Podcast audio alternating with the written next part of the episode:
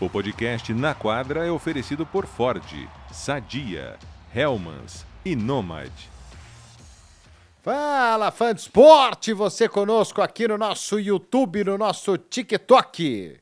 Deixa eu tirar o som aqui desse negócio que veio com o som para eu poder ler os comentários, os comments. Aqui, Guilherme Giovanoni, tô de volta. Aê! É. Que felicidade! Que alegria. Seja bem-vindo de volta. Tive aqui dois ótimos companheiros, Felipe Mota e o Fernando Nardini. Mas é bom tê-lo de volta aqui. Ah, tô de volta. Eu tô ansioso para narrar o jogo daqui a pouquinho. Faz tempo que eu não narro um jogo de basquete. É, tomara que eu não tenha esquecido como é que é. Então, fala qual jogo que era. Não vai deixar a galera. Ah, eu tô no Dallas Mavericks, estamos, né, no Dallas Mavericks contra o Los Angeles Lakers, que não ganha de ninguém. Desde que Ganhou, hein? desde que acabou o torneio da metade da temporada, o In-Season Tournament, seis vitórias e 12 derrotas. É um time que, aliás, hoje, o, jo- o jogo de hoje, são dois times que a gente nunca sabe o que esperar deles. Tanto o Dallas quanto o Lakers, né? O Luca Doncic ainda é dúvida pro jogo de hoje e tal, mas você não sabe se vai vir um baita time, uma baita prestação ou aquela que dá tristeza, né? Você sabe torcedor. que eu vejo umas estatísticas assim, você vai estudando para o jogo, aí você vê umas estatísticas assim que me deixam abismados como que eles vão atrás das coisas, né? Da bola de três do Dallas Mavericks, né, que está caindo muito bem, o condependente da bola de três é o Dallas Mavericks, que é o time que mais arremessa a bola de três hoje na NBA, que mais converte também. E o Lakers é o time que mais dá separação do primeiro defensor para quem arremessa a bola de três. É uma média É. de 7,3 pés do primeiro, do primeiro marcador para a bola de três. Então, pô, 7 pés é- são quase 2 metros aí. Não, 2 met- metros e 10. 2 metros e 10. Mais 3, 2 metros e 20, vai. De distância do cara que vai arremessar a bola para o primeiro marcador. É uma boa distância. É uma boa distância. Ou seja, é uma péssima defesa. A péssima defesa. Né, Então, essa estatística me deixou alucinado hoje. Vou E- fazer questão de repetir ela umas oito vezes hoje, quando o Dallas Mavericks, o Tim Hardaway e o Kyrie Irving então, jogaram muito bem na quinta, na segunda-feira. Cada os dois fizeram 40 pontos, né? Mais de 40 pontos os dois. Ah, tem outra estatística boa dessa. lá. Primeira vez desde Scott Pippen e Michael Jordan em 1996 que dois jogadores com mais de 30 anos fazem 40 pontos no mesmo jogo. E, e a- essa é a prova de que o Dallas é assim. Você não sabe o que esperar. Porque no sábado, esse mesmo Dallas, também sem o Luca Doncic, jogou contra esse mesmo Pelicans, só que o Pelicans estava sem CJ McCollum, Zion Williamson e Brandon Ingram. E perderam. Aí na segunda-feira, que os três do Pelicans jogaram, aí teve essa prestação de 40 pontos cada um e eles venceram. Também sem o Luca Doncic. Então, assim, é um time que você não sabe o que vai acontecer. Hoje é, assim, uma caixinha de surpresas o jogo de hoje, que a gente pode ter um Lakers com Anthony Davis e LeBron dominantes, mas ainda podem perder. Ou podem ganhar. O Luca Doncic jogar, pode fazer os seus 40 também, mas aí não vai dar para fazer 40 o Kyrie e 40 o Tim Hardaway. E a gente não sabe qual vai ser o resultado. Derek Lively, um jogador tem sido importante aí para esse Dallas também. Nos jogos que ele joga, tem uma campanha super positiva. Ele está perdendo alguns jogos por lesão. É, é uma escolha de primeira rodada, tem sido importante aí. O Dallas há muito tempo não tinha um pivô tão atlético como esse Derek Lively. Né? E tá, entrou muito bem, encaixou muito bem nesse time. O importante é que ele fique em quadra. Bom, é, a rodada é dupla hoje na tela da ESPN, né? Depois, não é depois, né? Na verdade, os dois jogos são mais ou menos, eles coincidem, né? Porque também nos Estados Unidos o jogo será, os jogos serão em dois canais diferentes, né? A ESPN transmite um e a ABC, né? A ABC transmite o outro. Então, nove da noite, o Matheus Suman e o Matheus Suman e a Ellen transmitem, abrem o jogo, né? Para Milwaukee Bucks e Cleveland Cavaliers. E aí, 10 e meia na SPN 4, eu tô ao lado do Guilherme nesse Dallas Mavericks e Los Angeles Lakers. É... Bom, quer arrematar esse Lakers aí já com pra gente É, é um jogo importante. quente daqui a pouquinho que são que é essa troca aí do, do Indiana Pacers com o Toronto. É, o Lakers, só para arrematar aqui a questão do Lakers, né? Ele tá terminando aí uma, uma sequência agora em janeiro, né? De muitos jogos em casa. Se esperava uma uh, uma performance melhor dos, dos Lakers jogando em casa, mas perderam muitos jogos que não estavam muito aí na expectativa, né? É, e para tentar chegar um pouco mais próximo, inclusive, do próprio Dallas, né? E, e Dallas para ganhar um pouco mais de estabilidade. O Dallas começou muito bem, gente, até falei bastante aqui, questão dos adversários, fez o dever de casa, os adversários não eram muito duros, é, mas eles precisam começar a ganhar mais jogos de times que querem brigar com eles uh, ali em cima. A gente também fica na expectativa de eventualmente Dallas se movimentar aqui nessa, nesse mercado de trocas que está começando a ficar mais agitado. Pois é, Dallas tem melhorado a sua defesa, né? Dallas hoje está no meio ali da NBA na defesa, mas isso porque a defesa melhorou bastante nos último, no último mês né, desde, desde ali do, do, começo de dezembro. É, é, um certo ponto ali era a 27 da, da NBA. Aliás, desde que o Kyrie Irving chegou no ano passado, eles eram a 27 defesa em eficiência defensiva da NBA. E aí, nesse último mês, eles melhoraram demais, eles são a quinta. Né? Então, é, aí a média disso tudo, eles vão para 13 terceiro, 14 ali meio que empatado em eficiência defensiva. Então, é o que faltava para esse time também, né? Foi o que faltou bastante para Dallas no final da temporada passada, foi exatamente isso, né? Foi defesa, tanto que o time ficou fora da pós-temporada e foi uma, uma, uma, grande desilusão.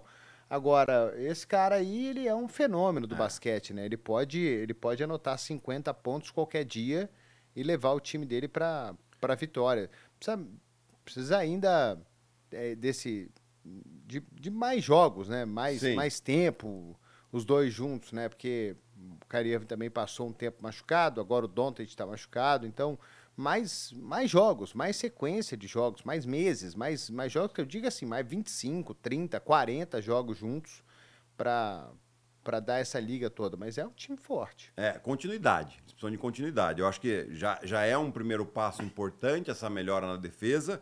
É, você já faz o time mais competitivo.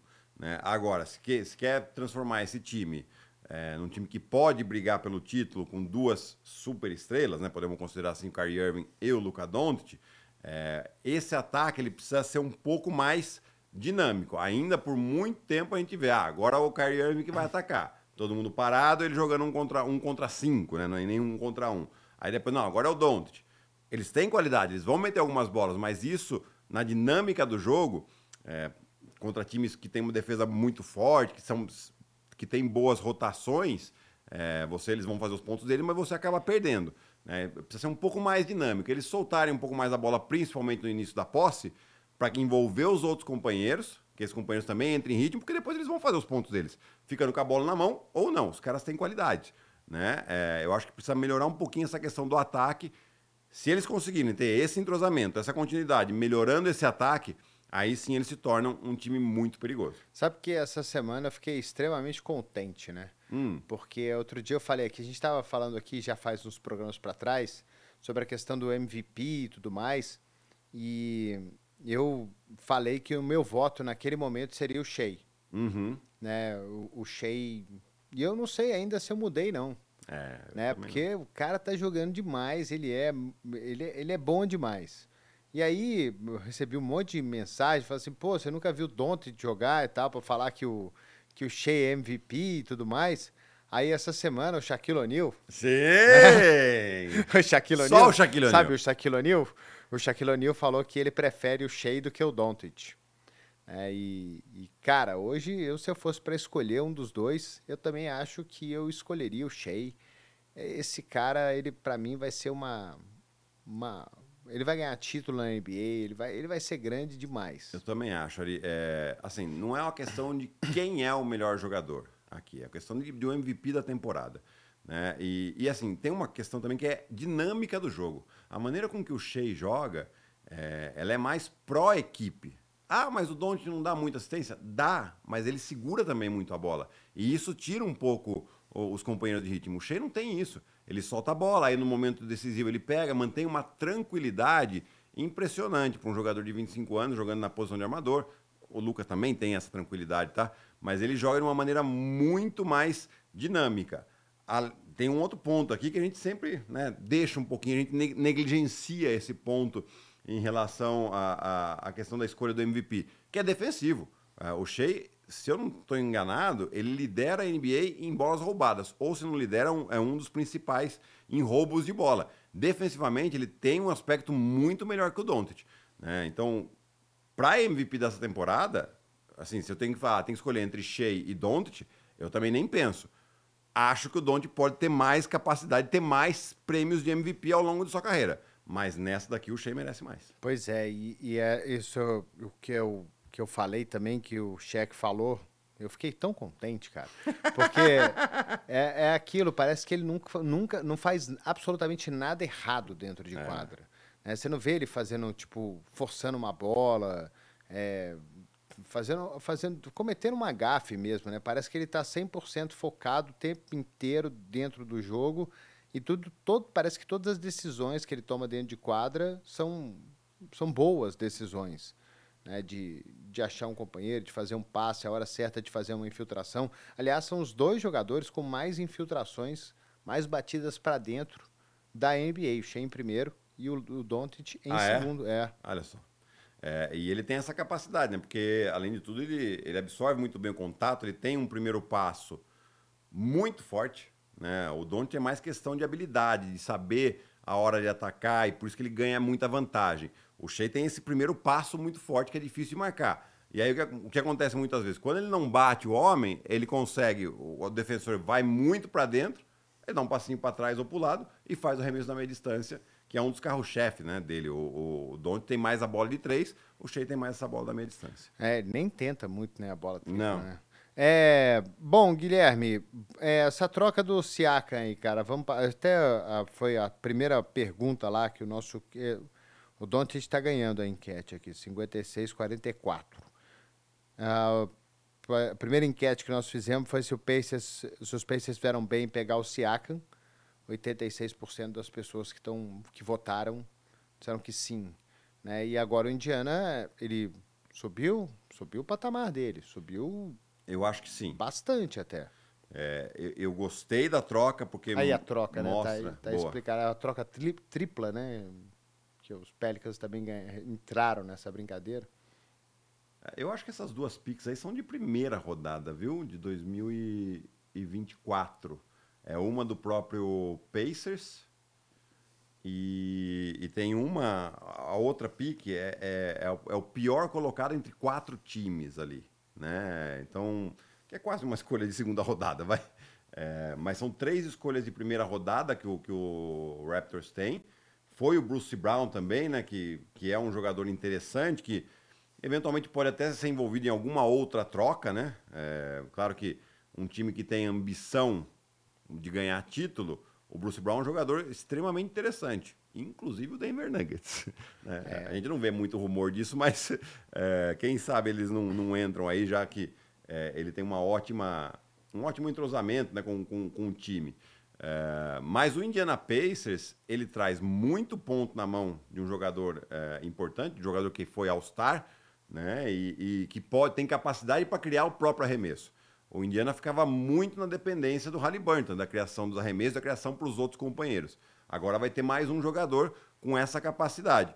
Em questão defensiva, ele e o Bruce Brown mais ou menos se equivalem, né? Porque o, o Siakam é um, é um bom defensor tanto quanto o Bruce Brown, mas ele tem muito mais capacidade ofensiva. Você ainda coloca o Indiana atrás do Miami mesmo depois da troca?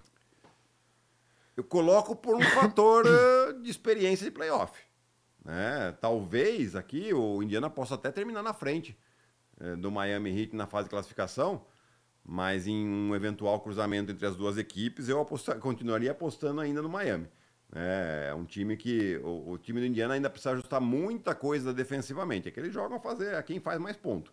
Né? E, tem um, um, potencial ofensivo muito grande. É, ficou um time com um elenco profundo, né? não excepcional, mas tem bastante jogador aí para envolver na rotação. Você tem aí o, o Metron que vem do banco, que tem ponto na mão também, né? Então é, é um time. Eu gostei bastante, gostei principalmente por causa da ambição. Tá bom, acabou aquela história de ah, reconstrução, vamos. Não, não, agora vamos ser um pouco mais ambicioso.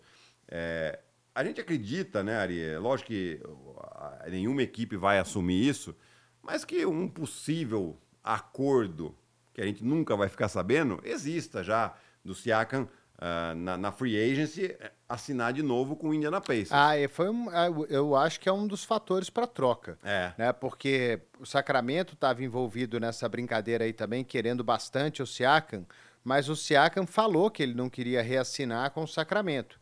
Então você não vai gastar uma grana incrível, pix, trocas, se você não tiver a oportunidade de assinar com o jogador para a próxima temporada. Né? Então, provavelmente, muito provavelmente, já tem esse acordo de poder assinar na Free Agents com o Siakam, porque você está abrindo mão de escolhas de draft, né? É, dois jogadores é. e mais três é. escolhas, né? Eu fiquei com um pouco de dó do Bruce Brown. né? eu, eu, eu torço para isso mesmo, para que ele seja envolvido em alguma troca que prontamente leve ele para para algum outro algum outro time capaz de, de brigar por alguma coisa. É, tomara que isso aconteça, né? Mesma coisa com, com o Holiday, né? Que foi envolvido na troca do Lillard e pousou em Boston, né? É. Só isso. É, então, Bruce Brown tá longe de ser um cara, não estou comparando ele com o Holiday, estou dizendo que eu queria ver ele envolvido em algum outro time que fosse brigar por alguma coisa, porque foi um jogador tão importante para o Denver na temporada passada, na, na no, no, título, né? Na, na, corrida dos playoffs Sim. ali. Ele teve grandes jogos e era o cara experiente desse time do Indiana Pacers também, que é um time extremamente jovem. Ele era o maior salário do, do, do Indiana Pacers, é, merecido, inclusive, o dinheiro que ele que ele estava ganhando por tudo que ele fez na temporada passada. Então, eu queria ver é, se ele não vai ser envolvido aí em, em, em alguma outra troca, em, em, alguma outra negociação que possa levar ele para um time que vai ter é. um pouco mais de aspiração na temporada. Eu estava procurando aqui, né? Por isso que eu estava até olhando para o telefone. É, e, aqui, ó, Toronto transformou Pascal Siakam e Odio Nobe em Emmanuel Quickly, RJ Barrett, Bruce Brown, Jordan Nora, Kyle Lewis, três escolhas de primeira rodada e uma escolha de segunda rodada para dois jogadores que iam, que tá, iam acabar o contrato, né? Eu acho que o Toronto foi muito bem aqui, né? Tá, tá no processo aí de reconstrução de novo, é, mas você vai ter muitas escolhas de primeira rodada já para a próxima temporada e você tem ainda essa possibilidade de trocar uh, o Bruce Brown. Né? O Bruce Brown tem um valor, não sei se vai conseguir muito mais do que uma, uma escolha de primeira rodada, mais algum jogador para compensar os valores, os 22 milhões de dólares que ele ganha. É, mas assim, vai ficando também interessante para o Toronto Raptors essas duas trocas de dois jogadores que sairiam de graça. Eles não iam ter nada em troca. E o Masai Ujiri foi indo muito bem é, nesse mercado de trocas agora. Indiana à frente do Cleveland, então, no, no... Eu acho que sim. O Cleveland está surpreendendo nesse momento, né? Ele está sem o Darius Garland e sem o Ivan Mobley, estão lesionados. Devem ficar aí mais algumas semanas fora. Mas o time deu uma encaixada, né? São cinco vitórias seguidas, está jogando muito bem. Hoje tem um desafio muito duro contra o Milwaukee Bucks. É, mas o time jogando bem desse jeito e, e, o Milwaukee uma defesa que não consegue se ajustar, pode até surpreender. É, mas olhando o elenco, olhando pelo que fez na temporada até então, eu colocaria o Indiana um pouquinho à frente do, do Cleveland. Galera tá colocando aqui no, no chat aqui o Indiana na terceira força do, do leste aí? É, na frente de quem? Do na Filadélfia? Filadélfia? Ah, ou do Milwaukee? Eu também acho que não dá, não. É. Acho que é. Acho que até pela falta de experiência do time, né? É. Não, e assim, a gente tá. Depois a gente vai falar mais até do, do Filadélfia, né? Mas Estamos Philadelphia... guardando o melhor pro final. É, boa, boa, boa. Mas o Philadelphia, bom, a gente fala daqui a pouco vai do, do, desse Philadelphia. Eu ainda acho que o, o, Indiana vai brigar assim com, com esse Cleveland e com o Miami nessa, nessa quarta posição aí. Até o Knicks, né? É que o Knicks, os dois perdeu dois jogos seguidos sem o Jalen Bronson. Mas o Knicks está muito competitivo, então está ficando bastante interessante essa, essa briga por mando de quadra na primeira rodada dos playoffs. É, eu só acho que tem uma diferença. Eu, eu, não, eu não sei, acho que eu, eu, também coloco talvez a quarta, não sei se é a frente do, se é a frente do Miami, mas essas três primeiras equipes aí, né? Boston, Milwaukee e Filadélfia, é, eu vejo uma superioridade assim, bem boa em relação ao resto. É. Para mim, numa série de playoff, por exemplo, um Filadélfia contra o sexto aí que fosse. Que fosse, sei lá, o próprio Miami, se o Miami ganhasse, para mim seria surpresa. É, também acho. Né? Segundo o quarto contra o quinto aí, Cleveland Indiana, é, ia ser uma bela série. Ia ser uma bela playoff. série. É, Aí Boston, Boston tá bem, bem longe, bem distante. Até para aproveitar só rapidamente falar de Boston, né? A gente falou de questão de MVP. Eu acho que a gente tem que falar mais do Tatum para MVP também, né? Porque o Boston tem um domínio tão grande é, em relação a todas as equipes e, e, a gente tem que lembrar que o MVP é prêmio é, de temporada regular. Né? Então a gente tem que considerar a temporada regular. Não pode pensar no que ah, mas o playoff. Não, não. Temos que ver o que o time está fazendo na temporada regular. E o Boston, por mais que né, a qualquer derrota do Boston faz barulho. Né? Ah, mas não fez isso, não fez aquilo. Mas o time ainda não perdeu 10 jogos. São, são em 40 jogos que teve, são 31 vitórias, 9 derrotas. Um aproveitamento. Tá invicto em casa, né? Tá invicto em casa. É, isso aqui é temporada para mais de 60 vitórias no ano. 62, 3, até quase 65 se eles é, pisarem um pouquinho no acelerador aí.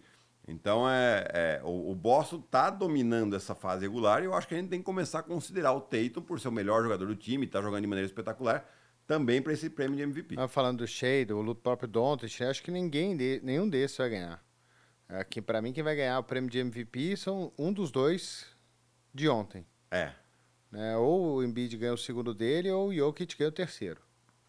É, eu acho que eles vão brigar ali no final, até pelo, pelos números, né? Os hum. números são Sim. São, eu tô achando que o número Embiid... fala bastante, assim, para quando você vai fazer um voto de MVP, né? É. E, eu, eu, sinceramente, acho que o Embiid não vai completar os 65 jogos que ele precisa. Né? Porque você vê que ele já está dando declaração, que ele não se importa com o segundo MVP, que ele quer chegar saudável nos playoffs. Né? É, é interessante ele falar isso também, porque é, sabe de qual que é a pressão que hoje ele sofre. Né? Ele sofre uma pressão de, ah, não, você nunca chegou nem numa final de conferência, o que é verdade. É, mas também ele, é, eu acho que principalmente nos últimos anos, é, o Doc Rivers, todo o respeito que eu tenho pelo Doc Rivers, porque já foi campeão da NBA também como técnico e tal, mas ele ficou um pouco desatualizado da maneira com que está jogando basquete. O basquete está sendo jogado na NBA hoje. Né? É, e o Nick Nurse é um cara que está mais aí. É, já primeiro ano que ele pegou o Toronto, lá um time forte, sim, é verdade, foi campeão. Depois o time era sempre muito competitivo. Ele muda muito questão de defesa, tem estratégias interessantes. E está fazendo o Embiid também entender que, beleza, você vai fazer seus 35, 40 pontos, mas eu preciso que você passe a bola. E nesse jogo aqui, ele deu 10 assistências. É uma coisa que talvez preocupe assim no Filadélfia é essa dependência do time do Embiid e do Maxi, né? É. São 61 pontos de média combinados entre os dois na temporada. É a dupla com o maior número de pontos combinados na temporada regular. E aí a gente hum, sabe como é que o playoff funciona, né? Uhum. Então, durante o playoff, eles vão receber uma atenção muito mais especial do que num jogo de temporada regular. E a série é longa, os ajustes vão sendo feitos, né? O Dr. J lá. É, o Dr. J. É, Dr. grande Dr. J. grande Dr. J. É, então, assim, é um, talvez seja um pouco até de, de preocupação para a Filadélfia. E também o histórico, né? O histórico tem que contar que esse histórico do Embiid em pós-temporada é um histórico ruim. É, né? um histórico que não é bom. E deixa a dúvida mesmo que ele vai chegar lá e ele vai conseguir levar esse Philadelphia finalmente a uma final, é, finalmente conseguir ganhar do Boston Celtics ou que seja do Milwaukee, enfim. Mas é, é um histórico que joga muito, mas muito contra ele. E eu tenho dúvida ainda. É, eu, eu acho que o primeiro passo. Não apostaria muito assim, não. O primeiro passo é, é chegar numa final de conferência. Né? Depois, se você chega numa final de conferência, você, você vai enfrentar, vamos colocar aqui em frente um Boston Celtics. Cara, você leva, mesmo que você perca, mas você leva uma, joga, uma, uma série para seis, sete jogos contra Boston, cara, eu acho que não é demérito nenhum. É claro que o torcedor quer que eles ganhem, quem é o fã quer que o cara ganhe, é normal isso. Mas é, tem que falar, é difícil também, né? Mas eu tô contigo aqui. Você tem que, você tem que pelo menos se provar, pelo menos uma final de conferência aqui. É, para mostrar que você é realmente todo esse jogador que está dominando há dois anos a temporada regular, você precisa dominar os playoffs. Precisa dominar e assim, eu acho que precisa ganhar do Boston. É. Eu acho que tem que chegar e se ele quer se provar, ele precisa realmente ganhar esse jogo. né, ser o jogador de 35 pontos de média numa série como essa. Né, de ser dominante mesmo, de não estar tá nem aí. De ser o cara marcado ou não, com marcação dupla, tripla, que seja. É, é essa hora aí que ele tem que provar que ele é o MVP, que ele é o melhor jogador do time, que ele é talvez junto com é, ele é junto com o Jokic os dois mais os dois pivôs mais dominantes da NBA. Uhum. Tá hora de provar, né? Porque não adianta nada ele chegar na temporada regular e fazer 35 pontos, 36 pontos por jogo, é, e chegar no playoff e ele fazer 18, Exato. 19. Né? E aí o time dele perde. Aí num jogo ele faz 44, no outro jogo ele faz 17. Aí no outro jogo ele não tem tanto, não tem tanto lance livre, não consegue cavar falta, se ele cavar falta, não, né?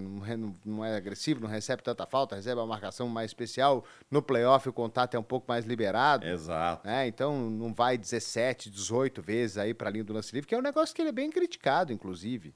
Sim. Né? Porque ele tem essa média de pontos, mas ele faz muito ponto de lance livre. Muito mesmo. Ele, talvez Exato. Seja... E, e então... isso é uma coisa que ele tem que é, também aprender para sua própria evolução. Né? Que playoffs não, não vai ter essas cavadinhas de falta que a arbitragem vai dar, como acontece na temporada regular. Tem uma falta aqui que eles deram do Jokic, em que claramente o Embiid que vai buscar o contato. O Jokic até, até olha com uma cara assustada, assim, fala, gente, é isso mesmo? é, é essa faltinha que vocês vão dar aqui? É, então, assim, ele tem que aprender, porque no playoff não tem essas faltinhas. Né? E aí ele vai ter que aprender a, a, primeiro, fazer mais falta e cesta que não vão apitar falta, né? E, e também usar da inteligência, né? Ser estrategicamente inteligente para ter os seus pontos, porque os seus pontos são fundamentais para as vitórias do Philadelphia. É, e o próprio Embiid ontem, depois do jogo, né? Eles dois se abraçaram ali quando acabou o jogo, né? Sussurraram alguma coisa um no ouvido do outro, é, conversaram qualquer coisa ali. E o Embiid falou depois, né? Que o Jokic ele é o melhor jogador da liga, ele é o melhor jogador da NBA, ele é o atual MVP das finais. E até que tirem isso dele, né? Ele vai continuar sendo o melhor jogador da NBA. É, o Embiid Sim. falou isso ontem depois do, depois do jogo. E e aí, estou falando essa história do Embiid ter que se provar em playoff, que é algo que o Jokic não precisa fazer. Né? Ele, ele, é, ele é o atual campeão. E aí, se a gente vê o tanto quão dominante ele é, né, das coisas que ele faz, tá bom que talvez o elenco do Denver seja melhor do que o, o do Philadelphia para ele, para distribuição de bola, né? Porque aí ele tem o Maxey, ele tem o Tobias Harris, mas ele tem um, talvez uma gama maior de arremessadores ali, o Aaron Gordon, nesse, naquelas pontes, ponte aéreas que eles fazem, o próprio Michael Potter, o próprio Kentavious Caldwell Pope, que é um cara que arremessa muito bem de três, então ele pode achar qualquer um que num, num arremesso mais livre a bola cai. Pode ser que o time do Denver seja melhor, mas de qualquer forma, ele foi muito vigiado nos playoffs, Sim. e muito marcado. E ele foi dominante né? E ele fez, sei lá, quantos mil triplos duplos, bateu o recorde do Will Chamberlain em triplos duplos em, play em playoff. Né? Então, assim, é, é, isso que o, é isso, na minha opinião, que o Embiid precisa fazer. Se ele, é, se ele é o MVP, se ele é o jogador mais valioso da liga na temporada regular, ele também precisa ser nos playoffs. Ele também precisa ser esse mesmo jogador em pós-temporada. Porque não adianta nada. Não adianta nada você chegar no playoff e perder. Você não joga para isso, você joga para ganhar. Exato. É, senão, você admite que está lá para jogar a temporada regular e ganhar dinheiro. Exatamente. Exatamente. E, assim, eu, a gente está vendo um monte de rumor de troca aqui, né? De possibilidade, que pode acontecer, o que não pode. E a gente vê pouca coisa de Filadélfia. E quando um time está muito quieto assim. né, pode ser que esteja trabalhando bem nos bastidores. Né? O Daryl Moore é um, é um, um dirigente, né? um general manager muito hábil tem, em, em questão de, de caçar boas trocas para o seu time, principalmente para tentar maximizar é, esse período de, de auge das suas estrelas, né? É, e seria interessante ver mais algum jogador. Ah, eu pensava até mesmo no Siakam, né? Talvez ele tivesse bolando alguma coisa aí para tentar trazer o Siaka. O Siaka seria muito interessante nesse time do Philadelphia. Colocaria, eu acho até que num outro patamar esse time. Né? Mas não, não aconteceu, não vai acontecer. Mas pode ser ainda que eles. Não sei se um Zach Lavine encaixaria tão bem. Né? Mas, por exemplo, um Terry Rozier da vida.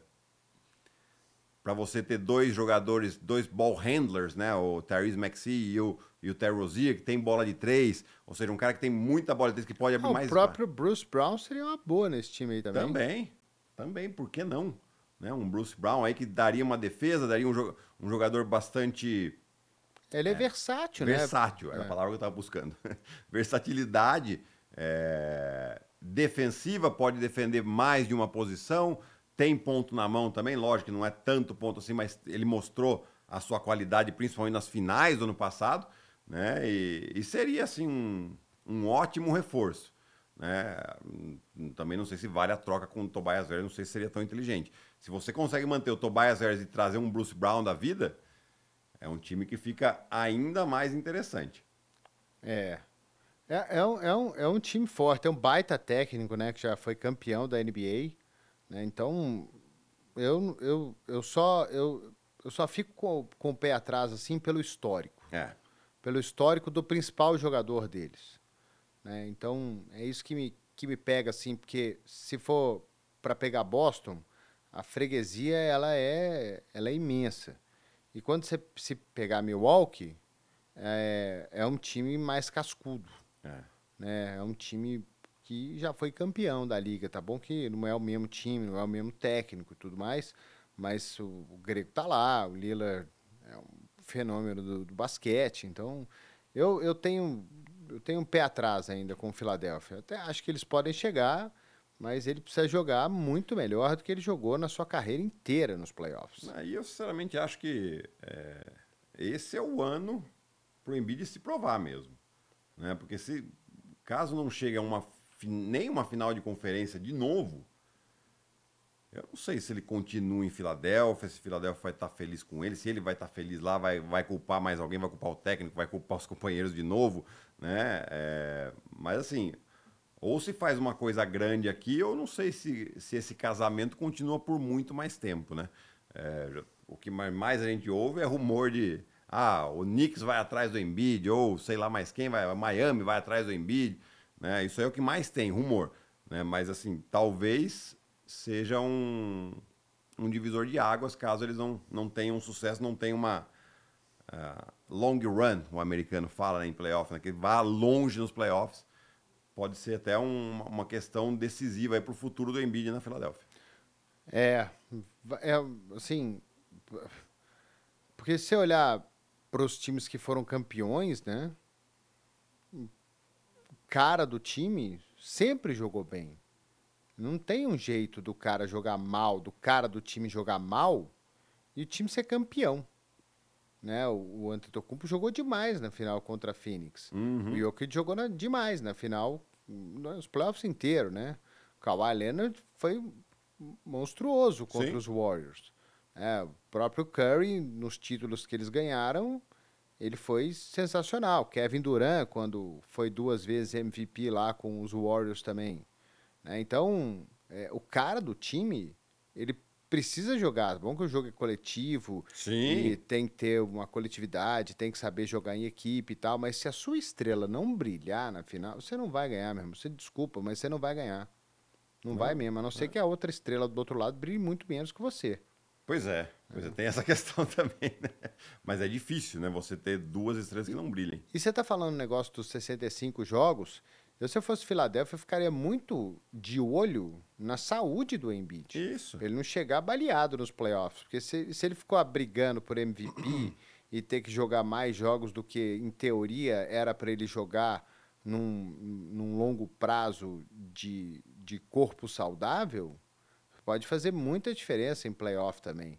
É, vai lá, joga lá os seus jogos, mesmo que no sacrifício para você ganhar seu prêmio de MVP, mas chegar nos playoffs ele vai estar baleado. Né? Ele precisa chegar inteiraço na pós-temporada. É, essa é uma casinha que ele já deu check lá, né? Tá bom, conseguiu um MVP. Eu acho que, é, é claro, é, se ele tivesse 100% saudável, não tivesse problemas no joelho principalmente, até poderia, beleza, joga os jogos e tá tranquilo. Mas não é o caso, ele já está perdendo jogos aqui. Eu acho que ele tem que é, ter essa mentalidade mesmo. Ah, não. Até tinha uma dúvida se ele iria jogar esse jogo ou não, porque era um back-to-back, -back, né? Mas aqui, sinceramente, eu acho que foi bom ele ter jogado, porque também mostra, dá um sinal para Porque no ano passado, quando é, no final da temporada que ele estava dominando e tal, o Denver já estava um, com o freio de mão um pouco puxado, porque já estava praticamente garantido o primeiro lugar da Conferência Oeste. É, teve um jogo em Denver, entre Denver e Filadélfia, e o Embiid não, não jogou. jogou. E todo mundo ficou, ih, por que, que não jogou? Pô, é o cara que você está disputando o MVP, por que, que você não vai jogar? Né? Fez um load management ali. E aqui tinha essa desconfiança. Não sei se foi uma, uma questão dele ou não, de chegar, não, não, quero jogar esse jogo, ou o próprio Nick Nurse, ó, vamos, vamos, vamos mostrar que a gente aqui, que você, entre os dois, aí você pode dominar também o cara que é o atual MVP das finais, né? Mas foi uma mensagem importante nesse sentido. Mas tô contigo, Ari. Enquanto não chegar o playoff lá, ele.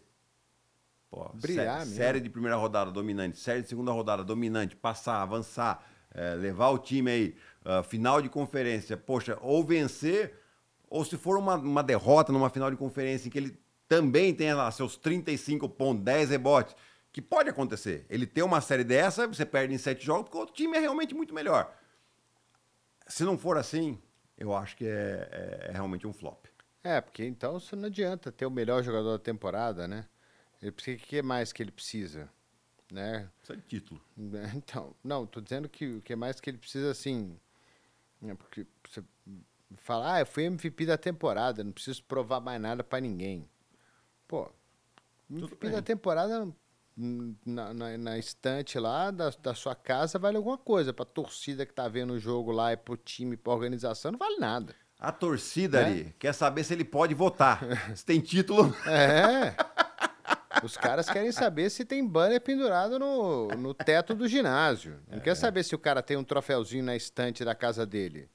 Né? O, o, o, o cara que paga o que ele ganha também tá pagando o que ele ganha para ganhar título. Exato. Né? Não tá pagando o que ele ganha para ele ganhar MVP da temporada. Pelo contrário, porque quanto mais MVP ele ganhar, mais dinheiro ele vai ganhar também. Exato. Né? Porque fala, pô, sou MVP da temporada, cadê meus 50 milhões aqui? Uhum. Né? E aí você vira para ele e fala assim, cadê meu título aqui? Não, peraí, a culpa não é minha. Hum. Né? Olha os caras que você me põe para jogar aqui também. Aí muda o técnico, muda todo mundo, manda um embora, volta outro faz não sei o quê, faz não sei o quê e nada muda, aí você começa a ficar meio assim também, né? Quando você é o cara que paga, você fala assim, pô, irmão. Lembrando que Filadélfia, desde 83, que não ganha. Com o senhor aí, ó. É, com ele aí. Exatamente. A última final foi 2001, com, com Allen Iverson contra o Lakers de Shaq e Kobe. É, mas também tem bastante tempo da última final, né? 20, para uma cidade que é completamente apaixonada por esportes, né? É legal, eu vejo sempre você, é, o Paulo Antunes, o Narda falando dessa, dessa paixão da NFL, do beisebol, né? E, e acho que o, o basquete precisa dar um pouquinho de. trazer um pouquinho dessa alegria também para os torcedores. É, porque são times, todos os times da Filadélfia, né? Filadélfia é uma cidade grande, é um mercado gigante, né? Todos os times da Filadélfia são extremamente. Todas as franquias são muito tradicionais nos esportes, né? Os Eagles foram campeões contra os Patriots faz pouco tempo, chegaram no Super Bowl no passado, perderam. Um, os Flyers também vivem um processo de reconstrução, mas também tiveram grandes temporadas no, no hockey. Os Phillies nem se fala, pô, tiveram uhum. os melhores jogadores, talvez o melhor arremessador da, do beisebol jogou lá, né? Certamente o melhor desse século. Ah, é? É. O, o Halliday. E ele, ele, faleceu, né? Morreu num acidente de avião que ele mesmo estava pilotando, né? Foi uma, uma grande pena isso aí. Mas era um cara, assim, fantástico. cara que arremessou jogo no hitter em playoff, jogo perfeito. É um, Caramba.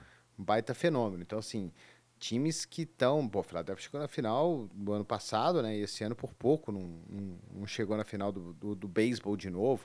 É, então, os times da Filadélfia estão, ao contrário dos times de Detroit, né, estão sempre brigando lá em cima. Então, é assim, o torcedor do 76ers, ele, ele quer ganhar. Ele não quer... Ele para ele não interessa, né? O mercado grande não tem essa de, né, de chegar na semifinal de conferência e fizemos mais do que a gente queria e beleza, é, obrigado. Exato. É. Será que rola uma zoação entre o torcedor do time da, da NFL ou do, da, da MLB com o cara da, NBA fala, ah, mas você torce pro cara pro, pro Sixers, vocês não ganham nada há 40 anos. Cara, com certeza. É, né? Certeza. Mas geralmente, assim, os caras amam as franquias da cidade, Sim, né? sim, Eles claro. gostam, assim, do time da cidade, né? Aham. São meio que fanáticos, assim, né? Claro que você deve ter um cara que só gosta de futebol americano, que o beisebol caiu bastante, né? Em termos de audiência, assim. Molecada mais nova não tem tanto interesse pro, pelo, pelo beisebol. Então, Estranho, né? É. O beisebol, assim... tanto que eles estão a cada ano, né, tentando deixar o jogo um pouco mais dinâmico, mudando um pouco mais de regra para tra trazer um pouco mais de, de gente jovem pro, pro beisebol. Mas de qualquer forma, o estádio na Filadélfia está sempre cheio, né? Tá sempre lotado. É, é- é muito tradicional. Ah, E se, e se o pessoal que está Agora, acompanhando a gente aqui acha sobre- que 82 jogos na temporada é muito, o beisebol são quantos? 160? 162. 162. Nossa. Uma coisa que eu critico a Filadélfia é que eles fizeram uma estátua lá pro rock, cara. Ah, é? Então, assim, não pode o, o, o atleta mais famoso da cidade ser um personagem fictício, né? Pô, faz uma estátua no meio da cidade lá. Eu não sei nem se tem do Julius Irving, né? A do rock eu sei que tem. Cara, falar nisso, um, um off-topic aqui, tem o, o documentário do Sylvester Stallone. É na concorrência, não vou falar qual é, não. Mas é bem legal. Qual o seu filme do rock predileto? Foi uma pauta do ESPN League na eu vi, olha, eu acho que era entre o 1 e o 4, né? Isso. Cara, um, eu acho que assim, porque é o primeiro e foi uma sensação, mas o 4 é demais. o 4 é demais, gente. Curte o mais 4 é uma- o do, da- que ele vai pra Rússia, né? Que ele vai pra União. Soviética, né? Isso. União Soviética. É maravilhoso. Mas o lá. Gorbachev aplaudia ele no final. É. A cena dele treinando na neve lá, subindo a escada. É Muito da hora. Muito bom. Mas enfim, vamos ver o que que esse Philadelphia 76ers é capaz de fazer aí para essa temporada. Só para lembrar então nosso cardápio hoje, Guilherme, às, oito, às 9 horas. Isso. Abre o jogo para Cleveland Cavaliers e Milwaukee Bucks com Matheus Sumanhela em Lúcio na ESPN 2. Jogo às 9h30 e aí 10h30 da noite, ESPN 4. Eu e você com Lakers e Mavericks, muito capaz do Doncic jogar. É, Tomara. Então, vai Tomara. ser, deve ser um grande jogo aí de duas equipes, como a gente abriu esse podcast falando, a gente não sabe muito bem o que, que, que esperar. esperar. né? Pode ser um, um 145 a 143, como pode ser um 145 a 100. É, é. Tem esse risco. Mas o importante é, tamo lá. Tamo, vamos lá acompanhar, porque assim, craque não falta nesse jogo. Beleza, semana que vem a gente está aqui de volta, mesmo horário, 7 horas. Estamos chegando perto aí da metade da temporada mesmo, o período de trocas está acabando. Essa semana a gente deve ter mais algumas aí para a gente falar na semana que vem. Até dia 8 de fevereiro tá- tá- é, tem essa possibilidade de trocas, né? Depois tem o mercado de, de jogadores que são cortados ou que são que saem do contrato e aí entram nesse mercado de agente livre. Não é agente livre. é- Waivers, né? É, de- isso, waivers, isso. dispensados. Isso, isso aí. É, que também aí é um. Mas aí é, é, menos relevante. né? São jogadores que não estavam jogando e aí sai do contrato, pode ajudar um aqui, outro ali. Mas essas últimas três semanas vai ser bem legal. Muito bem, então é isso, né? Só lembrando de novo, nove da noite abre o jogo para Cavaliers e Bucks e na sequência, Lake... na sequência não, né? Isso aí é na ESPN 2. Uh, 10 e meia Lakers e Mavericks na ESPN 4. Valeu, gente. Um grande abraço. Semana que vem estamos de volta aí com mais um episódio do Na Quadra. Faltam 7 para o 200. É isso? É isso. Ah, que beleza. Vamos fazer um especial aí do. É isso aí. Vamos encher esse estúdio de gente aqui. Valeu, um abraço, até semana que vem.